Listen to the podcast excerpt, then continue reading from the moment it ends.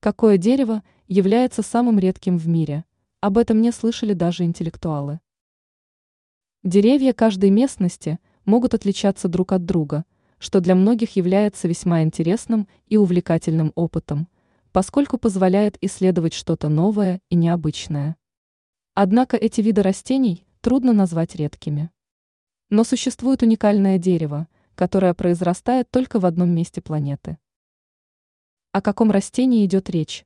Мало кто знает о существовании древовидных маргариток, которые также называются капустными деревьями. Никакого отношения к цветам или овощам эти растения не имеют.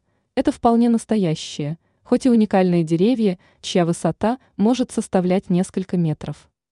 Произрастают столь необычные и редкие деревья на территории острова Святой Елены, который прославился благодаря Наполеону.